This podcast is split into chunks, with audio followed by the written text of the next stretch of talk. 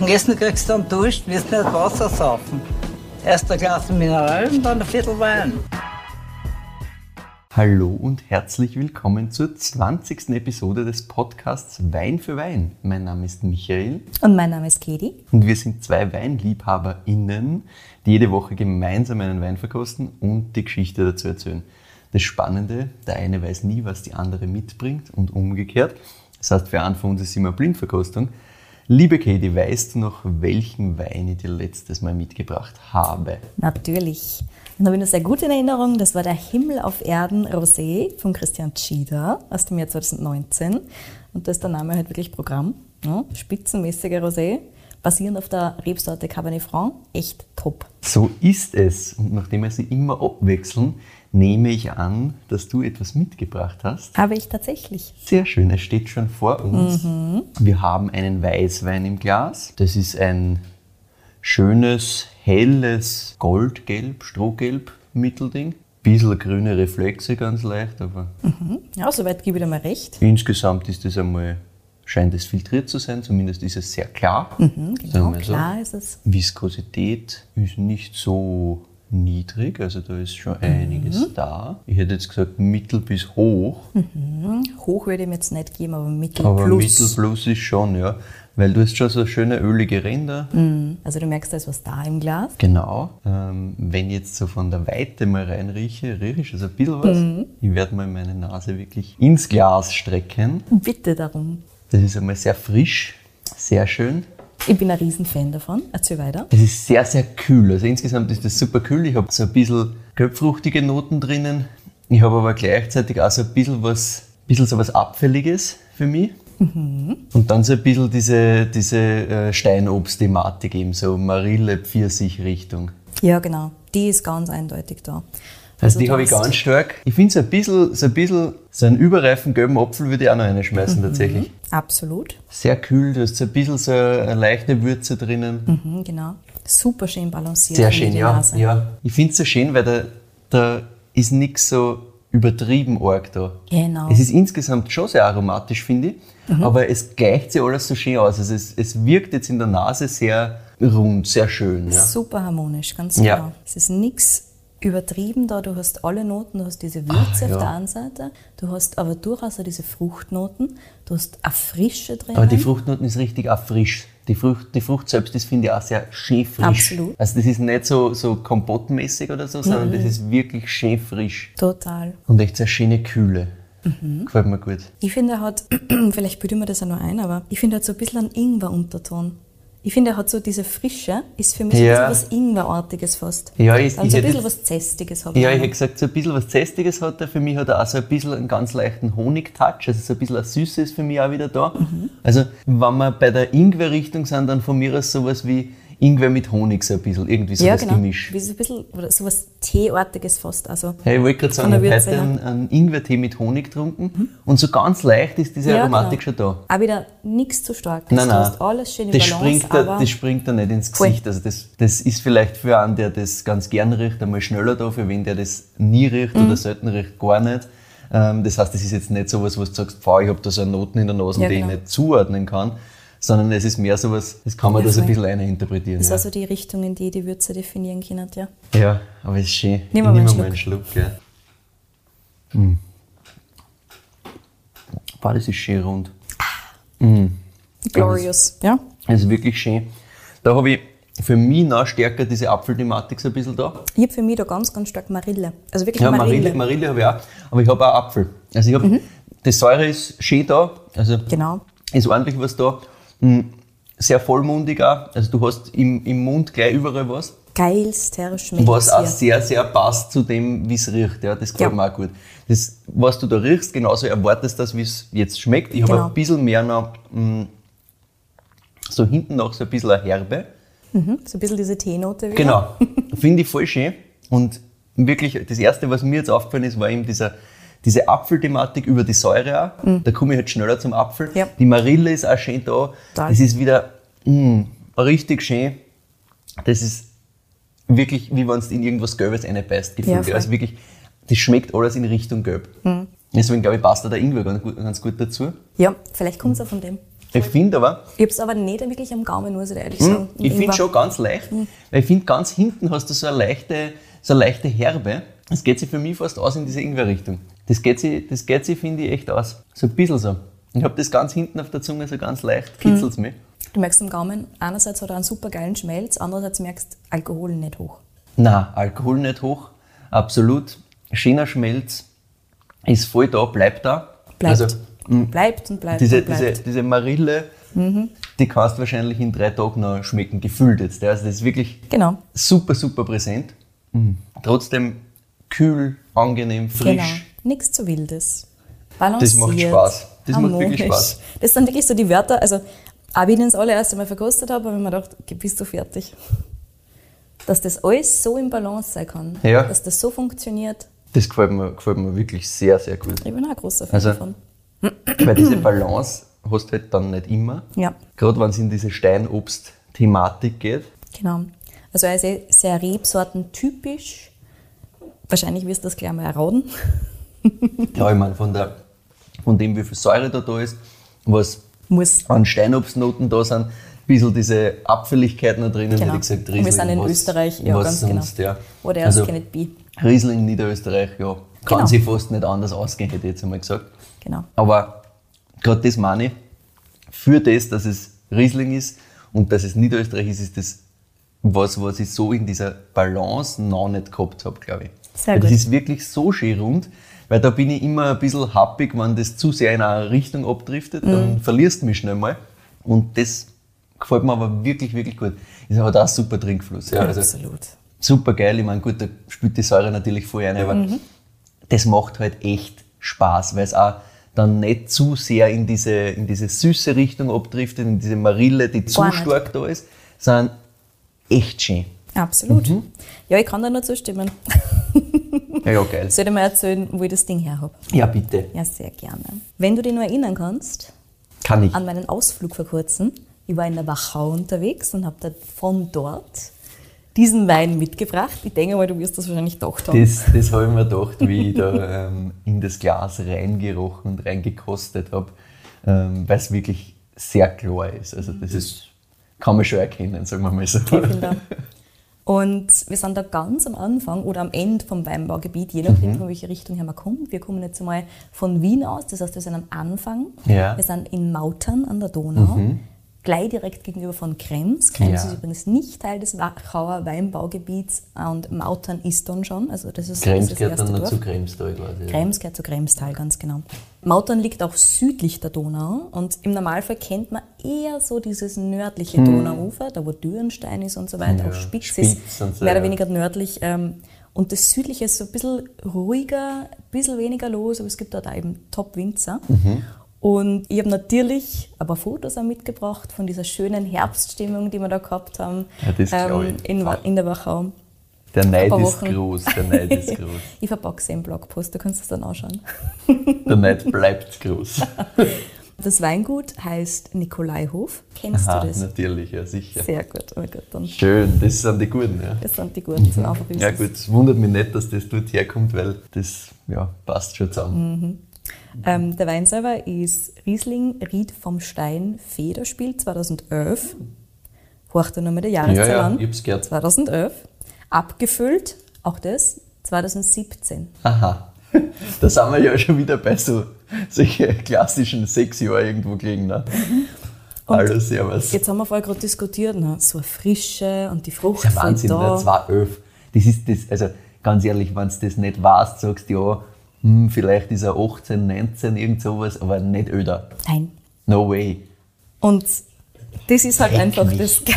2011. Das realisiert man Ich habe mich schon so drauf gefreut, dass ich dir den geben kann. Es ist einfach. Also Halte dieser, dir zu. Also ganz ehrlich, du alt. riechst da rein, das ist sowas von schön frisch. hundertprozentig da. Hundertprozentig auf Level. Ganz Ah. frisch. Dann hast du trotzdem, du hast nicht diese ganz klassischen äh, Riesling, was weiß ich, ganz starkes Petrol oder sowas in der Richtung, du es halt teilweise nach zehn Jahren bei manchen Riesling Mhm. Ja, ja. hast. Sondern du hast einfach diese Balance, du merkst halt, okay, passt, ich kann diese Balance bis zu einem gewissen Grad dieser langen Lagerung im Holz zuordnen, Mhm. das macht schon Sinn so.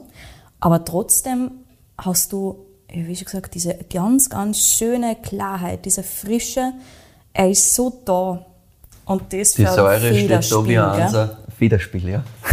Also wir werden, ich glaube, du wirst gleich noch erzählen, was die Kategorien bedeuten und was Genau. Federspiel alles heißt, aber Alter. ja, Genau. Also man muss dazu sagen, ähm, das Weingut Nikolaihof ähm, ist ein bisschen strenger, was die Kategorien angeht. ja. Ganz kurz, es gibt in der Wachau mehr oder weniger drei äh, Qualitätsweinstufen. Es gibt Steinfeder, das ist im Normalfall so die frischeste, die jüngste unter Anführungszeichen, auch die mit dem wenigsten Alkohol, also soweit ich weiß, 11,5 ist das Maximum. Okay. Und dann hast du ähm, Federspiel, das ist so diese mittlere Kategorie. Und dann hast du Smaragd. Und Smaragd ist im Normalfall, also du hast im Normalfall da die meiste Komplexität, das ist am längsten im Holz. Die Smaragde vom äh, Maigut Nikolaihof sind zum Beispiel 2,5 bis 3,5 Jahre im Holz. Also weniger lang Also wie dieses als Jahr. dieser hier, ganz genau. Aber das ist auch einfach ein anderer Weintypus, Ja. muss man dazu sagen. Der ist im Normalfall kräftiger. Und ich mag diesen Federspiel so gerne, weil er nicht ganz so wuchtig ist, nicht ganz so massiv ist, wie so manche Smaragd sein können. Plus, nachdem ich erst vor kurzem dort war, Smaragd lassen wir im Normalfall ganz gerne mal liegen, und zwar 10, 20 Ja, Jahre und nicht nur ein Jahr oder sowas in der Richtung. Das heißt, die, die ich mitgenommen habe, die schauen wir uns dann in 10 bis 20 Jahren Wir an. freuen uns auf äh, die Folgen 520 oder Genau. so. Ja, Da da ja, also ich freue mich wirklich schon drauf, das wird saugeil. Ja, genau. Und ich habe mir gedacht, dass dieser Wein hier sehr, sehr gut beschreibt, wofür das Weingut Nikolaihof steht, auch was sie für Philosophie verfolgen und wie geil deren Weine sind. Ja, ja also das Letzteres kann ich sofort unterschreiben. Ähm, die restlichen Sachen wirst du noch ein bisschen Erläutern. erzählen und Genau. erläutern, aber auch das kann ich mir von dem, was ich weiß, schon ein bisschen vorstellen. Grundsätzlich ist es eine subjektive äh, Geschichte oder ist es tatsächlich so, dass wenn man jetzt da, ähm, in einen Supermarkt geht, die ganzen Sachen, die du da findest, sind, fällt mir zumindest so auf, meistens in der Federspielkategorie. Mhm. Steinfeder lässt oft gar nicht auf so Sachen oder sehr, sehr selten. Er gibt schon auch. Ja, Aber im Normalfall hast du ganz klassisch ein paar Federspiele. Im Normalfall hast du Domena Wachau Federspiele. Mhm. ja, ja genau. Steinfeder von der äh, Domena Wachau ist im Normalfall allerdings auch im Regal. Ah, okay. Die sind im Normalfall auch Preis-Leistungswunder. Ja. Das muss man auch dazu sagen. Also die Domäne Wachau schafft es für doch relativ kleines Geld Voll. sehr ordentliche Qualität zu produzieren, also wirklich ordentliche Mhm. Qualität. Und wenn du dann halt weiter raufgehst zum Markt und so weiter, da bist du halt in einer ganz anderen Du bist in einer anderen Preiskategorie. Preisklasse, klar. Genau. Aber es war nur so, weil man das, das Federspiel, finde ich, habe ich am längsten, auch bevor ich mich noch mit dem Thema Wein beschäftigt habe, schon irgendwie so im Kopf gehabt, weil das, das fällt dann schon öfters mal wo auf. Ja, voll. Also im Normalfall, wenn du dich ein bisschen für Wein interessierst, also ein bisschen Wein trinkst, ohne dass du jetzt groß Mhm. in Winotheken gehst oder so in der Richtung, also wenn du nur im Interspar stehst vor, Ja. vor dem Weinregal und nicht woanders, dann ist das also ganz klassisch das, wo du hingreifst, weil du weißt, Steinfeder ist so die unterste Kategorie. Mhm. Federspiel ist schon eins drüber, das kann ich ja nehmen. Das kann ich ja Ja, ja. mitbringen. Das ist ja fester platziert und das kostet dann Ja, so genau. deine 10 Euro oder so und Ja. das geht sich schön aus. Ne? Ganz genau. Also die Supermarktweine in der Kategorie Federspiel kosten im Normalfall wirklich so 10, 12, 13 Euro Ja, maximal oder sowas in der Richtung. Genau. Es gibt aber halt ganz andere Kategorien auch, wie wir Natürlich. hier im Glas haben. Komplett. Das ist auch was Also, ich Man würde gerne da jetzt daneben ein, ein äh, Federspiel, der wirklich ein Federspiel ist, Ja, das ist halt- daneben hinstellen, das ist halt ganz, Kannst ganz was anderes. Ja. Absolut. Aber nur um so diese äh, Thematik, wo man das vielleicht als, als Zuhörer oder Zuhörerin schon mal gehört hat, nochmal Genau. abzuhaken. Und diese drei Kategorien sind ja wirklich exklusiv zur Wachau. Das Ja. heißt, die gibt es nur genau dort. Wenn ihr also ein Federspiel trinkt, kauft, Sekt, das ist wirklich ein Wachauer Wein. Vielleicht damit das einmal gesagt wird, weil Hm. Ja, ab und zu verwechselt man das Ganze und denkt halt, was weiß ich, Ja, ganz vor allem, ich glaub, Niederösterreich genau. hat das und so weiter. Ja, gerade die, die, die Verwechslungsgefahr Wachau, Kremstal, Kamptal ist dann da Genau. alles, das vermischt sich dann, glaube ich, beim Endkonsumenten schnell mal und damit kann man es recht leicht identifizieren und Genau. vielleicht einmal irgendwo bei einem Pubquiz punkten oder so. Dann kriegt ihr eure Pub-Quiz-Newsletter. Yes. So, bevor ich nur genau auf den Wein eingehe, erzähle ich erst einmal ein bisschen was über die Geschichte des Weinguts. Und die haben ordentlich Geschichte, weil wir sind da im ältesten Weingut Österreichs. ja. Der Nikolaihof blickt auf 2000 Jahre Geschichte zurück. Auch da hat es mir ein bisschen aus die Schlapfen gehauen, Jo. wie ich das das erste Mal gehört habe. Und ich habe mir dann gedacht, so, das ist jetzt einfach das optimale Weingut, um es zu besuchen, also tatsächlich auf Ort hinzufahren. Ja. Aber natürlich, grundsätzlich will ich auf jedes einzelne Weingut fahren. Das will ich einfach. Aber nachdem das nicht möglich ist, muss man dann doch ein bisschen selektieren. Ja, ja. Und der Nikolaihof hat einfach sehr viel spannende Geschichte rund um und um. Und das wollte ich mir halt wirklich vor Ort genau Na, anschauen und persönlich erzählen. Und du spürst diese Geschichte auch wirklich, wenn du da reingehst in diesen Hof, Mhm. durch so ein altes Holztor. Also das ist wirklich mitten in Mautern. Mautern hat so 4000 Einwohner. Also ist eigentlich Mhm. Kaff, ein. Kaff, ganz genau. Aber halt so ganz alte Straßen, ganz verbunden. Mhm. Und du gehst dann halt einfach durch so, es ist ein- nicht, einmal, also nicht unbedingt ein unscheinbares Tor, aber es ist halt trotzdem ein reguläres grün-blaues Tor. Und dann gehst du halt durch und dann stehst du einfach in diesem Innenhof, der schon relativ luftig ist eigentlich, dafür, dass er halt wirklich so ein Innenhof ist. Und du stehst dann einmal vor einer Kapelle, die einfach mitten in diesem Gebäudekomplex Ah, nicht ist. schlecht, also das Nikolaihof hat seine eigene Kapelle, weil passt halt, ist halt einfach so. Und direkt daneben steht so eine Linde, die ist über 110 Jahre alt und umfasst die Hälfte vom Hof und ist halt riesig und Ja, streckt geil. sich da ganz drüber. Und drunter kannst du ein bisschen sitzen, es ist wunder, wunderschön. Bei uns sind gerade die ersten Blätter runtergefallen, es war alles orange. Und hinter uns ein Feigenbaum, der gerade so diese Früchte ertragen hat. In der Wachau ist es im Normalfall so ein Eizel wärmer Ja. ähm, als im Rest Österreichs. So ein bisschen, ich meine, Wien ist ja relativ warm, muss man dazu sagen. Aber Ja, ja. ansonsten, die Wachau hat einfach so einen Ticken mehr Wärme. Mhm. Das heißt, das ist dort alles noch halt perfekt gewesen. Also wir waren vor puh, zwei, drei Wochen jetzt mittlerweile dort. Ja, und du kommst da rein und diese Kapelle haben wir nachher erfahren, also wir haben dann eine Führung gekriegt von der Christine Saas, das ist, in Österreich sagt man die Seniorchefin. Ja, Und die hat uns da alles erzählt.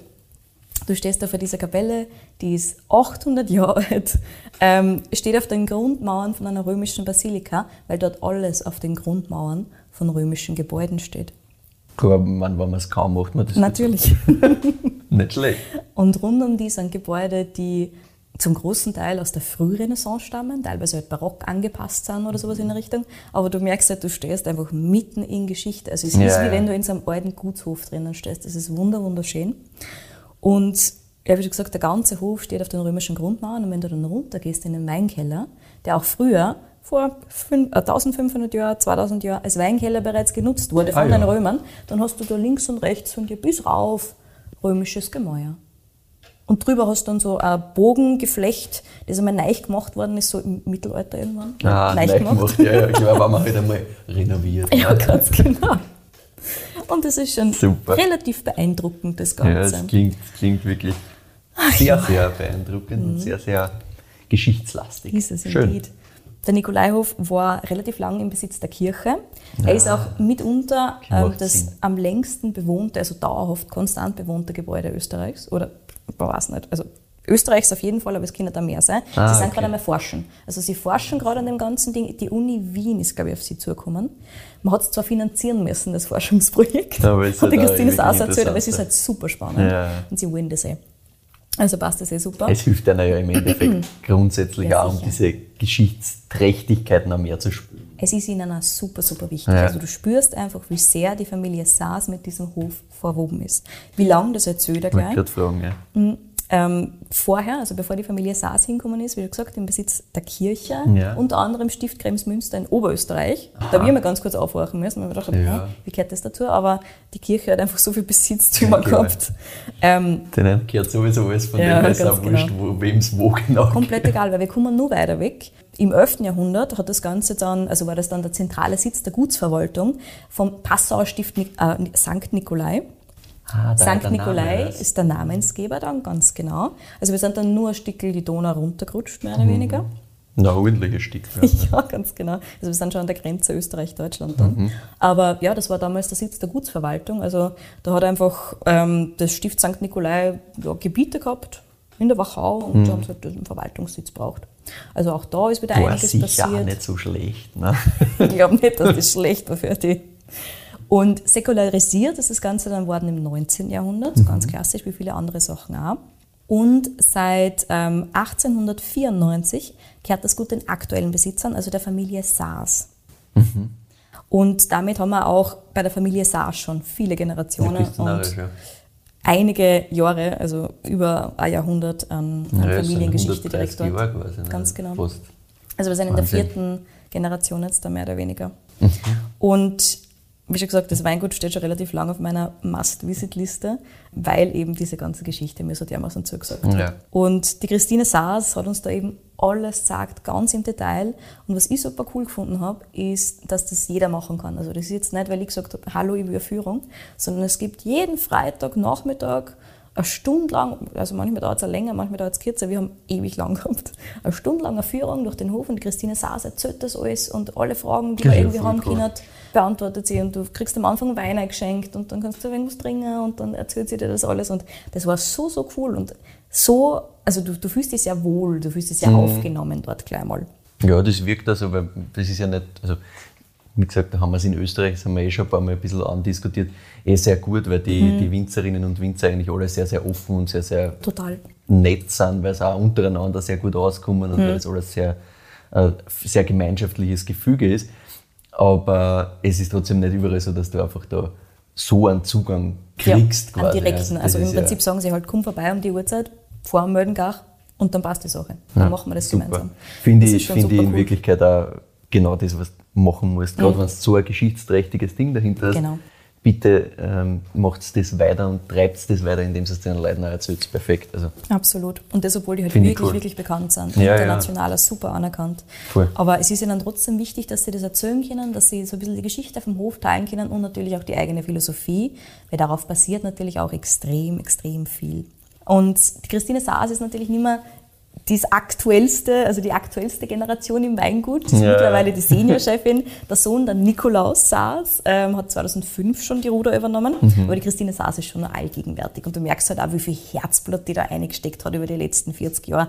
Und wie wichtig ihr dieser Nikolaihof ist. Und ja, einfach war es auch nicht immer, das hat sie natürlich auch Mhm. genau erzählt und sie kann halt auch wirklich diese Geschichte der letzten 30, 40, 50 Jahre sehr gut erzählen vom Hof. Mhm.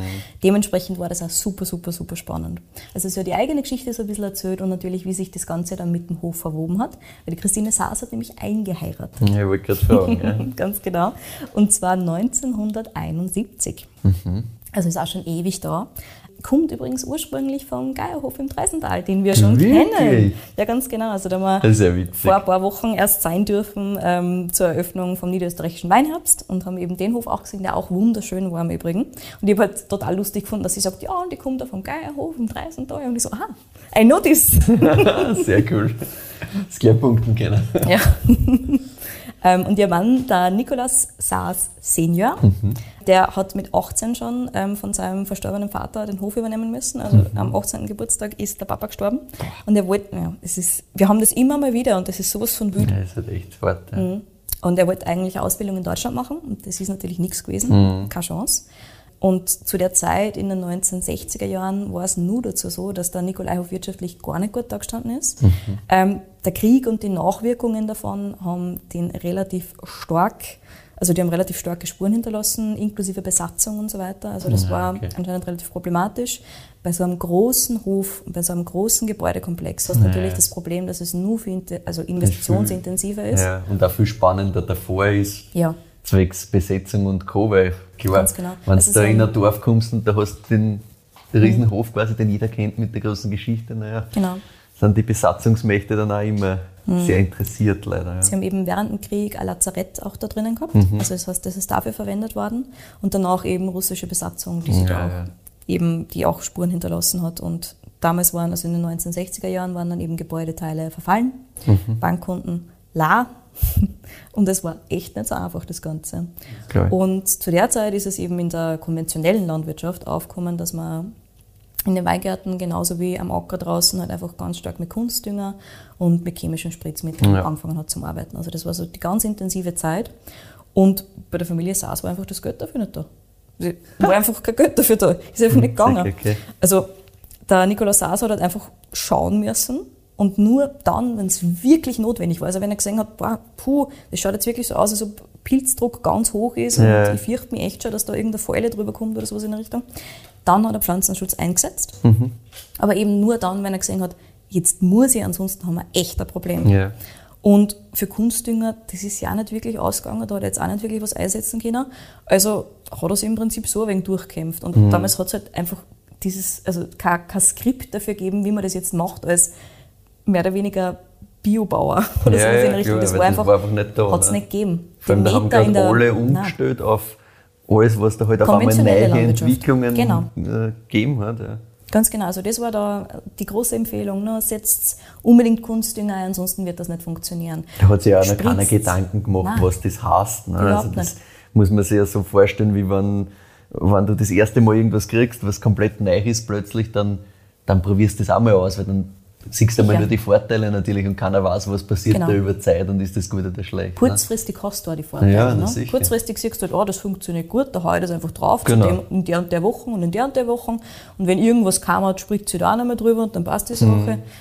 Und ja, er hat sich einfach so durchkämpfen müssen. Er hat geschaut, wie das funktioniert, wie seine Reben dann und halt, du musst halt konstant da sein, du musst konstant dabei sein. Das sagt die Christine Sasa heute. Ja. Urlaub während der Hauptzeit ist nicht, kannst nicht fahren. Weil was ist, wenn irgendwas passiert? Mhm.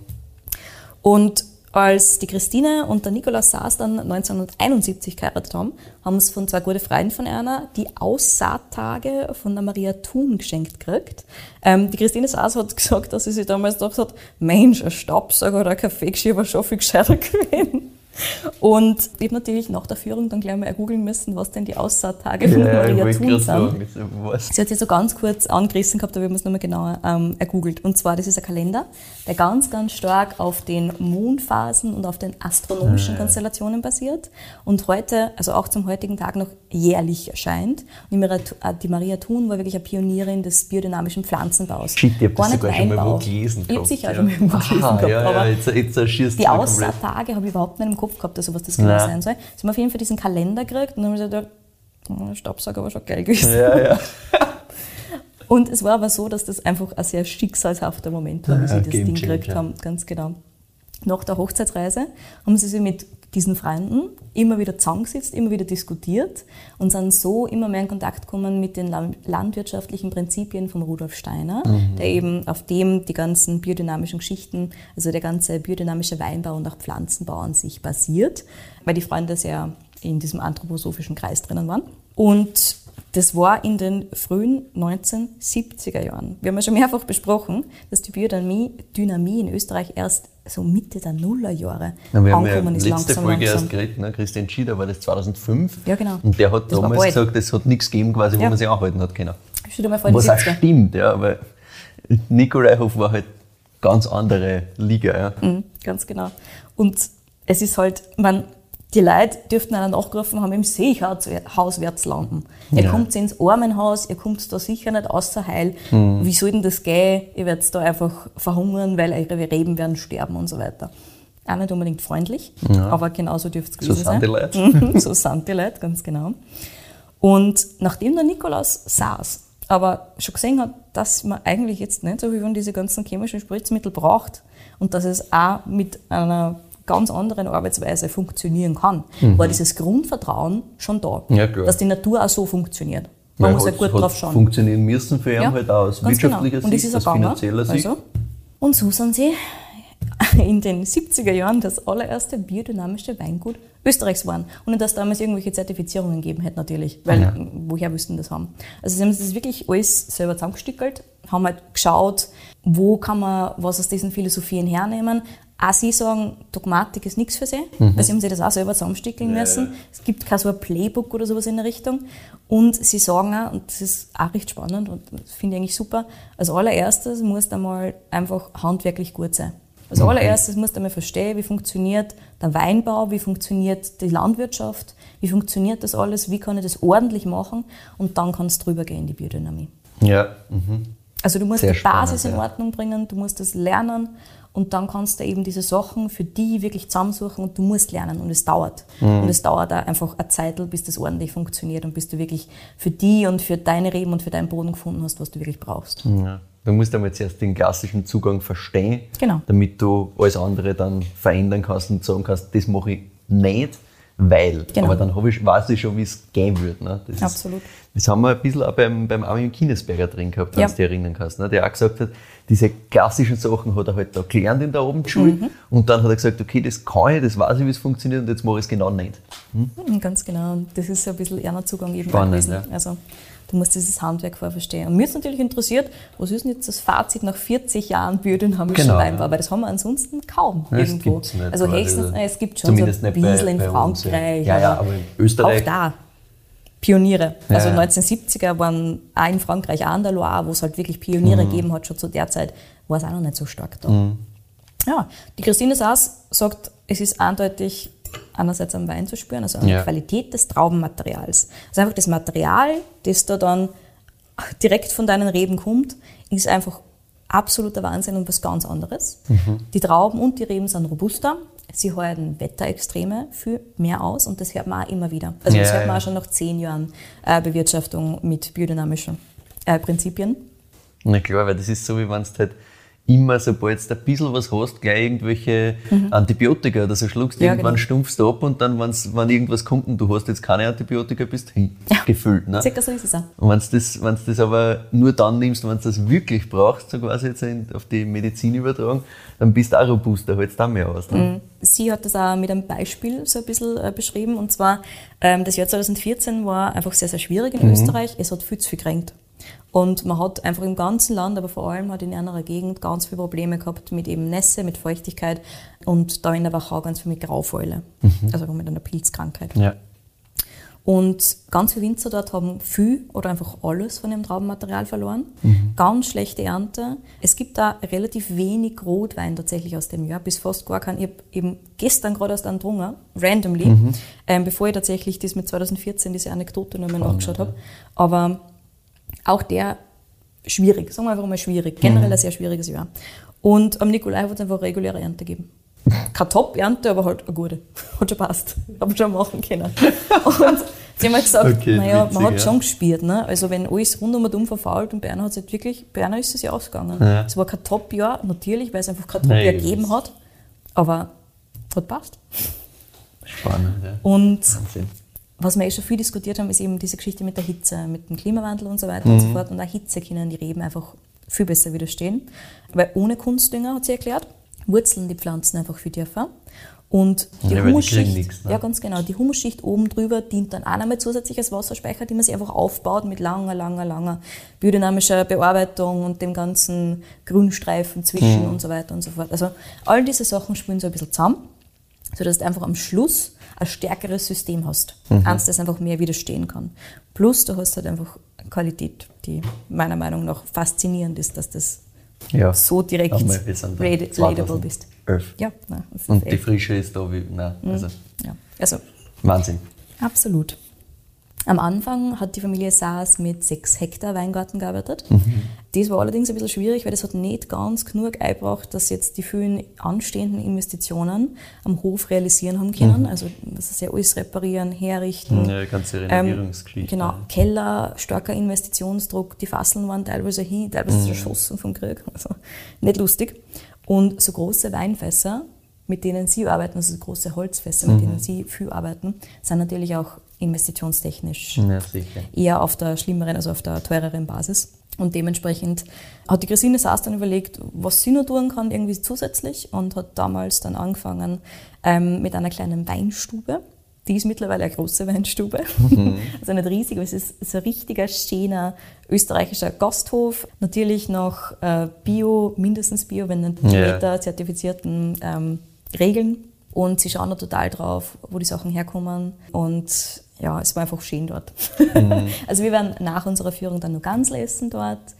Bio Weidegans aus, Fein. aus dem Waldviertel, also von nicht weit weg. Ah ja. Und ähm, das war natürlich auch super fein. Und wir haben dazu Sturm getrunken, also staubigen, wie man anscheinend in der Wachau nennt, wurde mir gesagt. und gemischten Satz. Das war eine Empfehlung von unserem Verkostungsbegleiter, den wir dort gehabt haben, der gesagt hat, ihr müsst nicht nur Sturm trinken dazu, sondern nehmt sich einen gemischten Satz, der ist super. Und der ist wirklich auch top gewesen dazu. Also man hat dort eben dann die Weine von der Familie Saas plus ein bisschen Rotwein hast halt von anderen Gebieten, weil Ja, die machen klar. halt selber nicht wirklich an. Und fokussieren sich halt vor allem auf eben Riesling und Grüne Mettiner, ganz klassisch in der Wachau. Ganz klar, ja. Aber dieser gemischte Satz ist eben auch so ein richtiger, alter, wilder. Weingarten, so wie er wächst, so wird er geerntet. Und der So war einfach der- immer schon da. So wie der liebe Ja. Gottfried Lamprecht sagen, der hat kein Alibi gemischter Satz. Kein liebe gemischter Satz. Der war schon immer so, der ist einfach so, wie Ja, er ist und man tut gut. da nichts dran. Genau, und der war auch sehr, sehr cool. Also auf den war ich ja so nicht gekommen, ne, weil ich war halt sehr fokussiert auf den Grünen Veltliner und auf den Riesling und hab Na, gewusst, die sind geil dort und die kenne ich und die sind super. Und wie ich den dann verkostet habe, habe ich mir gedacht, ne, das ist schon ein geiler Ja, Speisenbegleiter. greifst du normalerweise halt dann Ja. nicht, wenn du schon in der Region bist, wo du weißt, Genau. okay, das sind die Leitsorten da quasi, na, dann will ich das wissen und nicht irgendein Experiment. Aber Ja.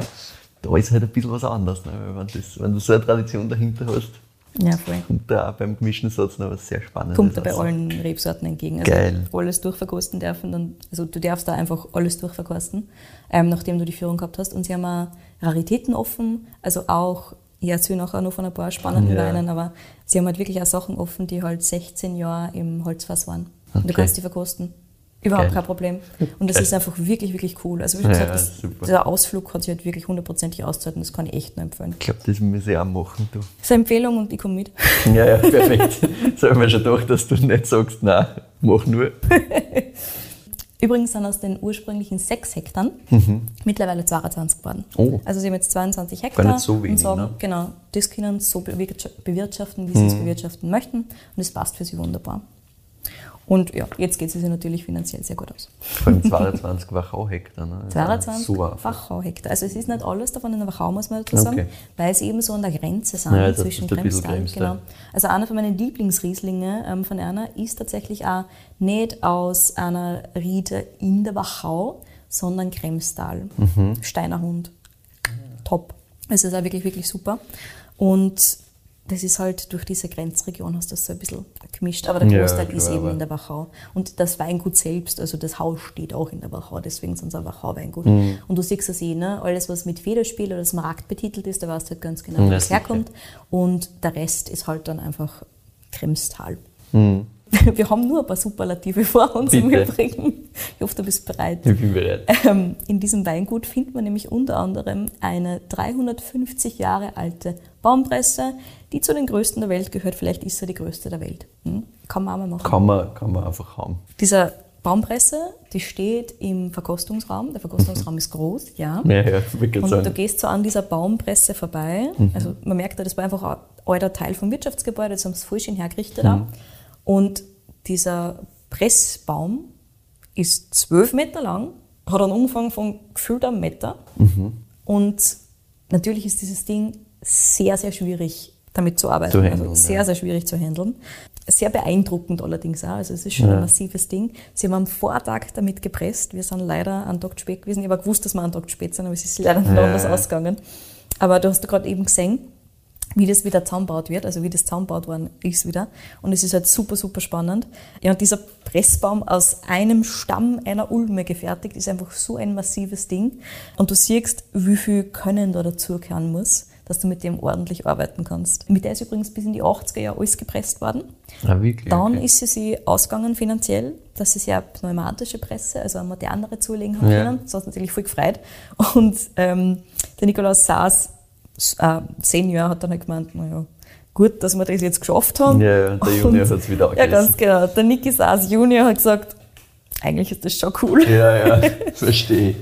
Aber weil es eben eine extrem langwierige Sache ist, Ja. also du presst über zehn Stunden mit einem Pressgang, Okay. ganz langsam, ganz schonend natürlich auch, aber halt unglaublich zache hocken. Ja. Deswegen hat der Niki Haas gesagt, er mag damit eigentlich im Jahr nur ein Fass füllen, also im Prinzip einen Pressgang machen, einen Wein draus machen. Das ist auch dann wirklich der Baumpresswein.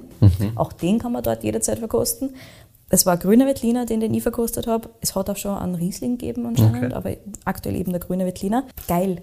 Ich weiß nicht, ob es an der Baumpresse liegt, aber der war richtig, richtig gut. Ja, ich meine, das, das halt schon sehr viel ausmachen, weil wieder Referenz auf die letzte Folge, Christian Schieder, der sagt, das Wichtigste ist, ist die Presse, die so speziell ist, Mhm. weil das halt so gut wirklich diesen Juice außerhält. Ja, voll. Also, aber diese pneumatische Presse kann eben sehr, sehr sanft, mit wenig Druck langsam, langsam, langsam pressen. Aber es macht es halt automatisch, wohingegen du bei einer Baumpresse einen zwölf Meter langen Pressbaum bedienen Ei. musst. Ein bisschen das, eine andere Geschichte. Das ändert sich halt je nachdem, wie gerade das bediene quasi. Ne? Das Ja. ist nicht ein komplett klarer Durchgang. Ne? Ganz genau. Und du musst halt dann diesen ganzen Presskuchen nachher selber außerschaufeln und das ist es ist nicht lustig, wurde mir gesagt. Ja, das glaube ich. Also ich kann mir so vorstellen, dass das einfach was ist, wo man sagt, okay, passt, das mache ich jetzt für Wein. Ja, also das es auch, Special-Ding ja. ist Ganz natürlich genau. cool, dass das immer noch genutzt wird. Ne? Ja, das finde ich schon wahnsinnig geil. Ich find's auch cool, dass dass man nicht einfach nur sagt, ja passt, Museum. so Genau, quasi. schönes Ding, steht Ja. hier, schaut's an. Na, ist cool. Und ja, nach der Presse geht es dann eben in den Keller runter. Auch der ist beim Nikolaihof ein bisschen spezieller.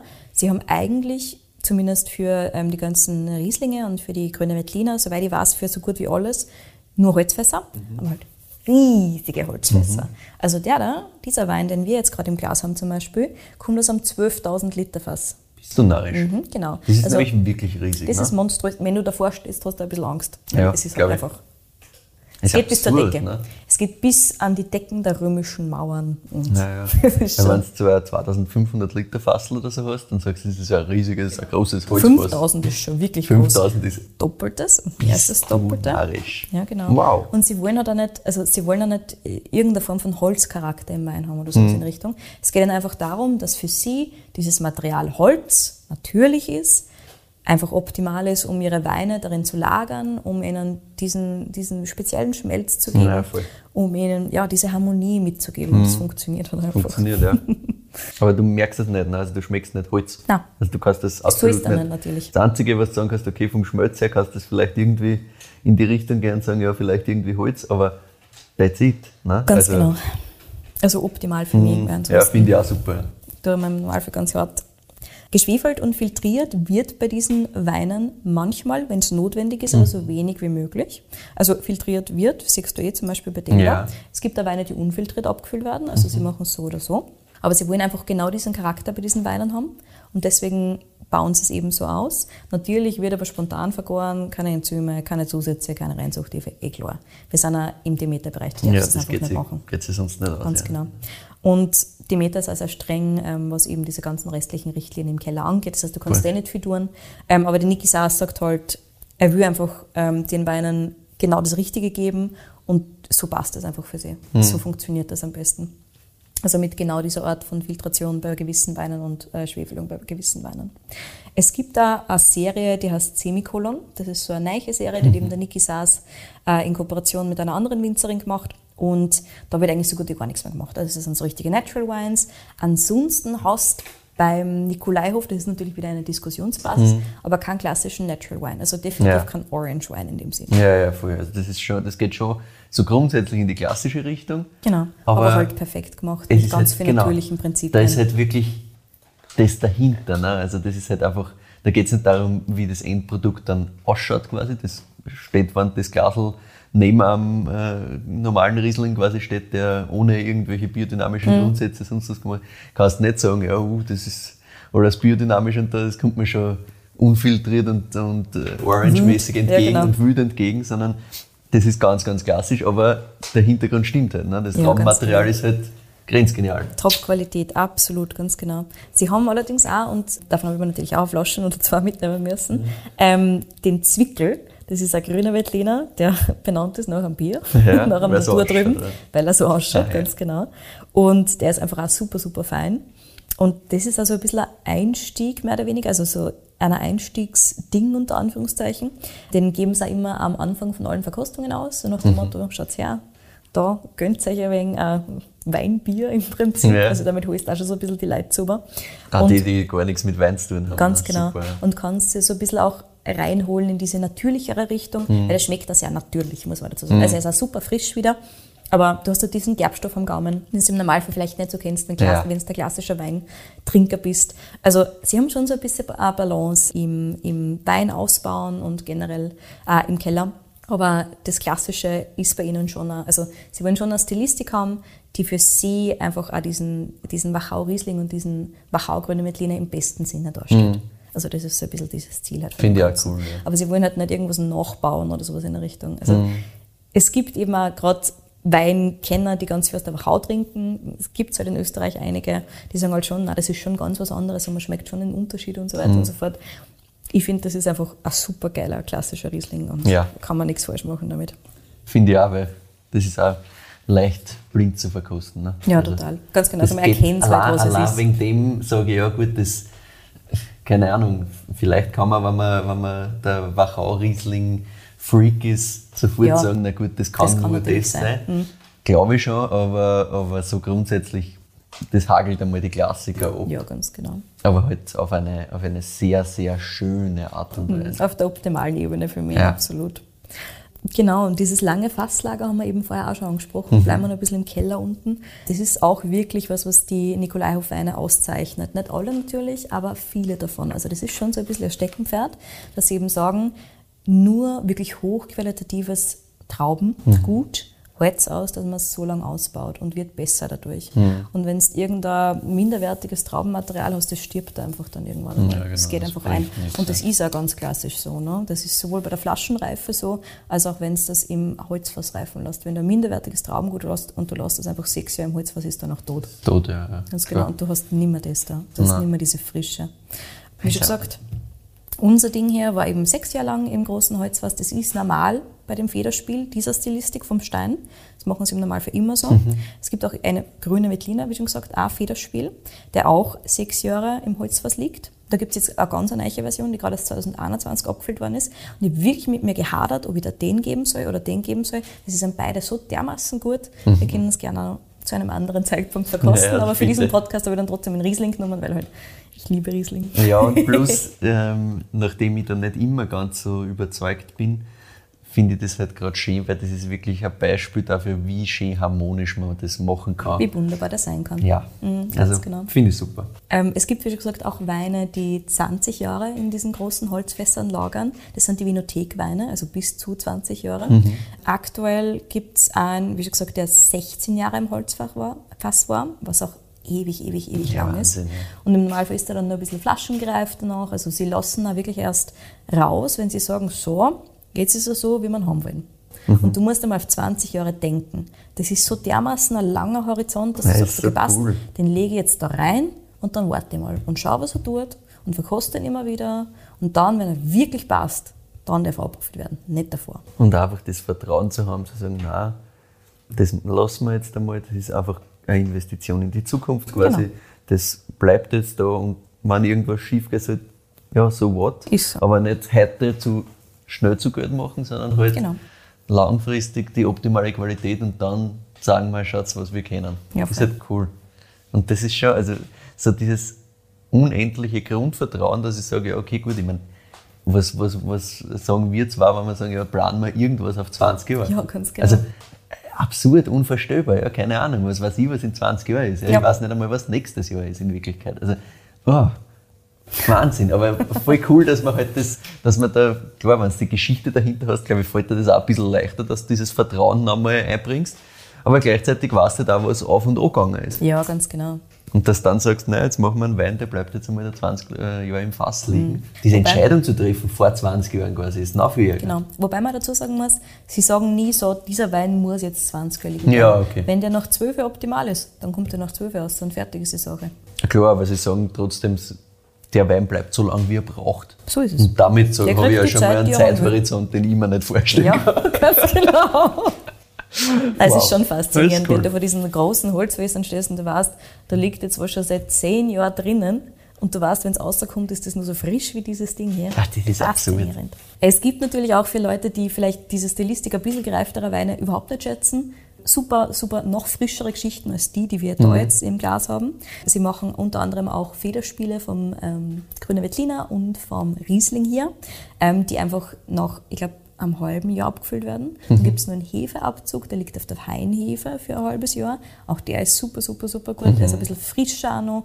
Da sind wir übrigens kostenpunkttechnisch auch meiner Meinung nach zu günstig. Ja. Also ich habe das Ganze, wie schon gesagt, ab Hof mitgenommen. Online bestellen, also es gibt keinen Online-Shop per se. Wenn man in Österreich ist, kann man einen 12 Karton bestellen. Der wird dann verschickt. Am besten ist es wirklich einfach direkt hinfahren und Ja. vorbeischauen. Ansonsten kriegt man es online, gerade im deutschsprachigen Raum, überhaupt nicht leicht. Ja. Sie sind einfach auch sehr, sehr international unterwegs und haben jetzt nicht irgendwie das Interesse, da jetzt groß einen Online-Shop aufzumachen. Der Niki Saas hat auch einmal gesagt, ähm, er müsste eigentlich lieber, wenn die Leute vorbeikommen. Dann kann, er einer, also dann kann man einer ein wenig sagen, wie es so Mhm. Dann ist, und kriegst dann du die es Geschichte mitnehmen. wirklich mit und dann. Genau, kann man gemütlich in der Weinstube Mhm. was essen danach, überhaupt kein Problem, machen wir alles. Kommt einfach vorbei. Also es ist auch nicht ganz so einfach zu bekommen, aber äh, wie schon gesagt, wenn man sich wirklich einmal in diese Nikolaihof-Welt mehr oder weniger hineinverkosten will, dann ist so ein 12 Karton optimal und da kann man sich die Hälfte in den Keller legen und das auch ist gut. Das ist auch eine sehr, sehr, sehr gescheite Idee, glaube ich. Das ist eine sehr gute Idee. Weil wenn du da anschaust, was, was das da tut, Genau. nachdem das zehn Jahre lang im Fass war, Ja. dann kannst du ungefähr überlegen, ob es nicht gescheit war, ein, zwei Rieslinge hinzulegen und, und in 15 Jahren einmal eine zum Schauen. Absolut, ja. Oder noch länger. Ja. Es gibt ähm, bei Lobenbergs, das ist ein deutscher Online-Shop, Dombergs gute Weine. Ganz genau. Da gibt es ähm, eine relativ große Selektion, Ah. aber das ist so ein bisschen der einzige Online-Shop, den ich wirklich gefunden habe, weil ich mir jetzt dachte, ich schaue schon einmal, falls. Aber irgendwas eh was, nachkaufen möchte. was grundsätzlich ganz gut ist. Ne? Also Ja, das genau. funktioniert schon mit dem Bestellen und so. Ja, funktioniert wunderbar. Also ich habe bis jetzt erst einmal was bei denen bestellt, es hat gut geklappt. Es sollte eigentlich ganz Ja, gut funktionieren im deutschsprachigen Raum. So was man so hört, ist äh, Feedback immer sehr positiv. Also habe ich letztens erst irgendwo wieder gelesen, wo das sehr gepusht worden ist. Ich glaube bei der, wie heißt es, bei der Lu, die auch gesagt hat, das ist einer ihrer. Go-To-Online-Shops. Ja. also der ist halt im, im deutschen Bereich tatsächlich bekannter als bei uns jetzt, aber ist auf jeden Fall super, super cool. Und zahlt sich aus, da was zu bestellen. Wein kostet übrigens 20 Euro. Dieser hier. Dieser hier ganz genau. Okay, wow. Und wir fangen an bei. Das ist auch viel zu günstig. Ja, es ist viel zu günstig, es ist so. Ähm, wir fangen an bei so 13, 14, 15 Euro. Mhm. Und auch das sind Weine, wo ich mehr Geld zahlen würde. Ja, ja, glaube ich sofort, weil das ist halt einfach, allein wenn ich mir denke, was da dahinter ist, Ja. würde ich viel mehr schon dafür zahlen, weil ich sage, okay, ich schätze auch die, die Geschichte dahinter und was da gemacht wird. Die Qualität. Was, was für Qualität da, da ist. Ja. Auf der anderen Seite hast du wahrscheinlich die Schwierigkeit, dass du halt vergleichbar bist in der Wachau. Ne? Möglicherweise, ja. Ja, da ist so viel. Wenn du da halt anfängst mit 25 Euro und höher, was ich, also ich würde für das locker 38, 40 Euro zahlen, muss, ich, muss ich da ganz ehrlich sagen. Mit der Story dahinter sowieso, aber auch rein von dem Mundgefühl. Nur der Wein. Also macht, macht sehr, sehr viel Spaß und ist einfach wahnsinnig elegant und schön. Ähm, ja, wundert mich, dass das, dass das so günstig ist. Ja, Ja, voll. aber es ist ja super, weil dann kann man sich noch leichter reinkosten, wenn man jetzt sagt, das klingt irgendwie spannend. Total. Also das ist super, super cool.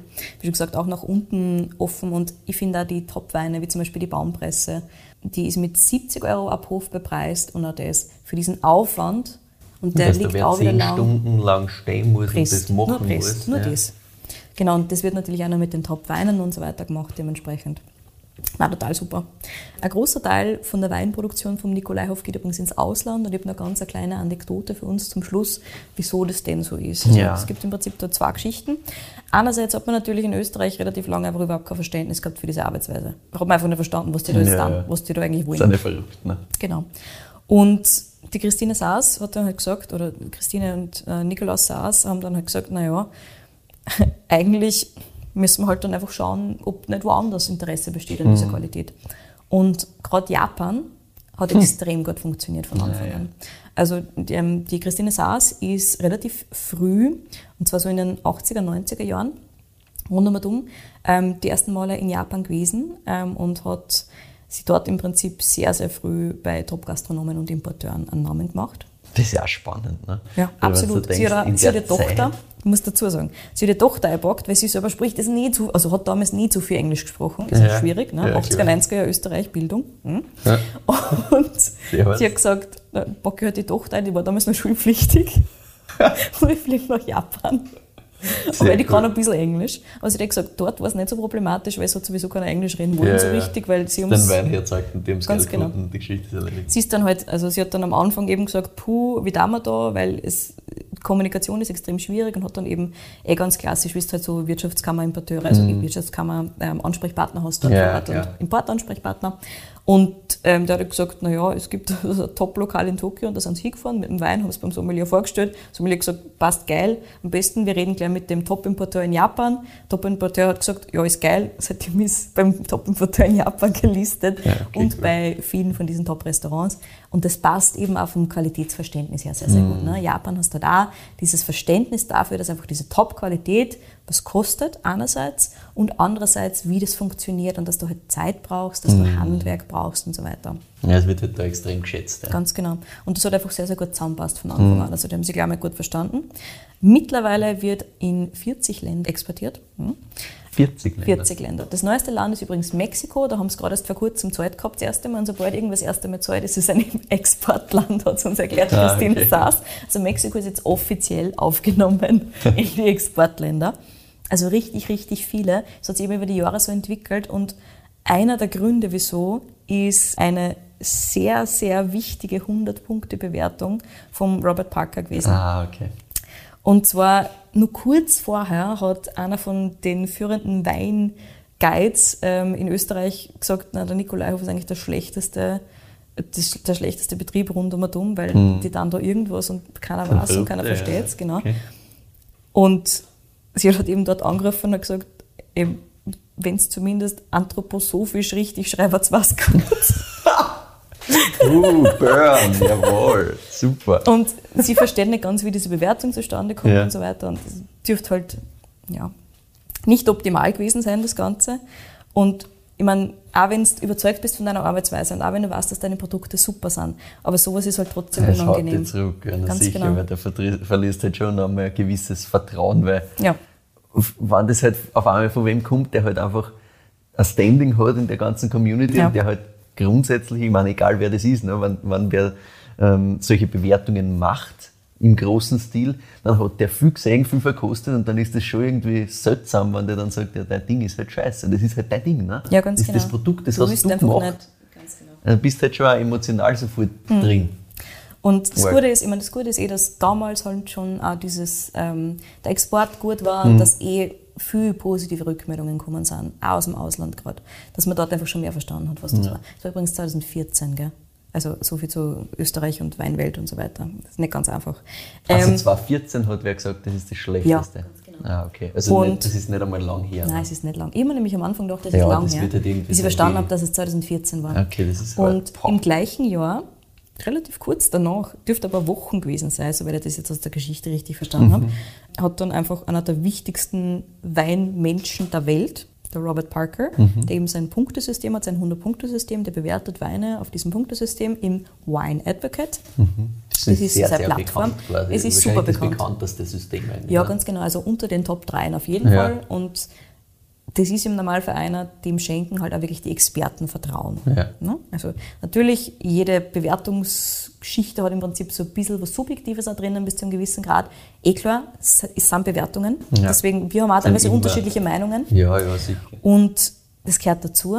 Aber der Robert Parker hat halt einfach gesagt, dieser Riesling, der gereifte, der 1995 geerntet worden ist und eben erst 20 Jahre später circa auf den Markt gekommen ist, also 19 Jahre später. Ähm, der war 16 oder 17 Jahre im ähm, Holzfass und dann ist er eben nur auf der Flasche gelegen, zwei, Ja. drei Jahre. Und hat ihm die Höchstnote ähm, geschenkt. Und das ist der allererste trockene österreichische Riesling gewesen, der jemals so eine Bewertung erhalten hat, also der jemals die 100 Punkte geschafft hat. Keiner sonst, niemand aus der Wachau, keiner von den großen Weingütern, ja. niemand jemals. Soweit ich weiß, auch bis jetzt noch nicht. Also das sind die einzigen, die das jemals geschafft haben. Und daraufhin haben sie eine die Türen eingerennt. Und auch die österreichischen. Ja, halt. ja. Alles. Und auch wir haben immer schon gewusst, das hat ein Wahnsinn. Ja, ja. Geheimtipp war es ja immer schon, gell? wir haben immer schon gesagt, dass ihr top wart und so weiter. Sag her, dein Köhler, nichts hast gelagert davon. Genau. Und das war natürlich dann schon so ein ordentlicher Push. Also da ist also ein bisschen dieser, dieser noch stärkere internationale Hype ja, hergekommen. klar.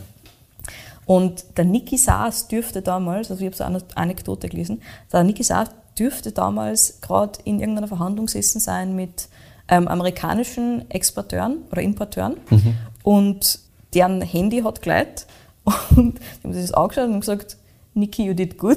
Und also, was ist passiert? Und sagt, ah ja, 100 Punkte Robert Parker. Ja, das ist schon geil. Der Deal dürfte da gestanden sein. Das muss man sich jetzt schon auch so vorstellen, so 100 Punkte kriegt halt beim Robert Parker grundsätzlich mal nichts. Ja, ganz Ne? Also, das ist Ja. schon so quasi, das wird eigentlich halt nicht vergeben. Ne? Das ist Ja. so heiliger Gral, das kann fast nicht gehen, das ist ganz, ganz selten. voll. Das heißt, aber ich glaube, das hat man eh schon rausgehört mit dem, Einmal bis der, jetzt. Genau, der einzige trockene Riesling jetzt war in Österreich, der sowas kriegt. der sowas jemals gekriegt hat, ja, ganz genau. Ja, also eine schöne Geschichte zum Abschluss, finde ich. und ähm, sie haben immer gesagt, das ist halt schon, das war schon einmal ein ordentlicher Push und das war schon ja, gut für sie auch, ähm, einfach vom Gefühl her. Ja, halt- sicher. es weil gibt da halt trotzdem Bestätigung, wenn, vor allem wenn du vorher halt so einen Tiefschlag kriegst, quasi Genau. von der heimischen Szene und äh, so behandelt wirst quasi Mhm. und dann einfach gleich danach die internationale Kritik zurückkommt und so, ja, das ist eines der geilsten Sachen, die es überhaupt gibt. So. Hm. Hilft schon, da kommst du schon leichter Genau. drüber hinweg. Ja. Und vor allem, es war eben einer von diesen Weinen, wo ähm, viele gesagt haben dürften, ah, das alte Zeug kriegt sie nicht rein. Ja, das war halt einer von genau diesen Dingen, ne? wo du halt wirklich einfach die Qualität rausschmecken musst, weil ansonsten, Ja, sonst ist das Ding tot, ansonsten geht das nicht. ja. Ja, ganz genau. Ja, damit, Michi, muss man du den Wein noch bewerten. Ah ja, damit müsst ihr den Wein noch bewerten. Ähm, ja, also wie ich ganz am Anfang schon erwähnt habe, was äh, österreichischen Riesling betrifft, was diese harmonische, dieses harmonische Gesamtbild betrifft, habe ich sowas in der Art noch nicht getrunken. Ähm, das macht wirklich Spaß, ist extrem süffig, gleichzeitig so schön komplex, dass du drüber nachdenken kannst und trotzdem hat es diese klassischen Elemente. Also das finde ich halt super, super spannend, weil Ja. bei vielen so Klassik, Klassikweine ist halt so, ja passt, das riechst, das schmeckst, weißt was ist, ist angehagelt und viel spannender wird es nicht. Genau. Das bleibt spannend und ist klassisch. Finde ich sehr, sehr schön. Ich würde dafür eine wunderbare 9,3 vergeben. Sehr gut. Du musst auch bewerten, gell? Also, Ja, ich weiß nicht. ich muss eine 9,5 vergeben, weil ich finde dann einfach zu Recht, ja. Top-Level. Also, und nur dazu, in dem Wissen, dass das nicht einmal das Top-Level von dem Weingut ist. Ja. Das macht mich eben so fertig. Aber ja, es ist für mich eine klare 9,5 und ich finde Ja. wunderschön und Schönes top. Ding. Schönes Ding. Ja, damit sind wir nach einer knappen Stunde am Ende unserer. Folge angelangt. Äh, eine kleine Überlänge, aber es war halt wirklich, also ich meine ganz ehrlich, wie willst du 2000 Jahre Geschichte kürzer erzählen? Ich habe mich sehr bemüht. Ich glaube das. Ich glaube, dass das sicher einiges da noch weglassen. Natürlich ist die Geschichte auch ein bisschen länger, wenn man tatsächlich vor Ort ist. Das macht es ja aus. Und ich Ja. glaube, das war für alle sehr, sehr spannend. Also wenn ich nicht auf die Uhr geschaut hätte, wenn ich nicht da neben mir äh, den Timer sehen würde, wie lange wir schon sind, mir ist es nicht so lang vorgekommen. Also gefühlt sind wir jetzt bei der halben Stunde, weil es war einfach schön. Kurzer Disclaimer, ich sehe den Timer nicht, ja. Also das ist meine Ausrede. Ja, und auch zu Recht. Also, wozu brauchst du den sagen? Es war eine wunderschöne Geschichte. Wenn es zu lang gewesen wäre, hätte ich schon irgendwann was gesagt und gesagt, ja, das ist Fahrt. Aber mache ich mir eh keine Sorgen. In diesem Sinne darf man euch noch mitgeben, dass wir sich sehr über Feedback und auch über Weinvorschläge freuen. Ähm, gerne schicken. Am besten an kedi.weinfürwein.at oder michael.weinfürwein.at. Äh, Achtung bei den Weintipps nicht an uns beide schicken, weil dann ist man nicht so überrascht, was da dann daherkommt, sondern wissen wir schon beide, das ist nicht so spannend. Und wir sind auch sehr, sehr froh drüber, wenn ihr uns auf Spotify folgt oder auf Apple Podcasts. Da könnt ihr uns auch bewerten. Auch das hilft tatsächlich. Ähm, einfach, wenn ihr nur dort auf die 5 Sterne druckt, wenn es euch taugt äh, oder zwei Sätze dazu schreibt. Das macht einfach für den Algorithmus was aus, dass das noch mehr ausgespielt wird. Ihr findet uns natürlich auf Instagram unter Wein für Wein oder privat auch unter Kedi in Vienna oder Prügel mit OE und natürlich auf unserer Website weinfürwein.at. Da bereiten wir euch immer eine kleine Zusammenfassung der Folge auf mit Verkostungsnotizen und allen Infos, wo ihr den Wein herkriegt und was er gekostet hat. In diesem Sinne danke fürs Zuhören und bis zum nächsten Mal.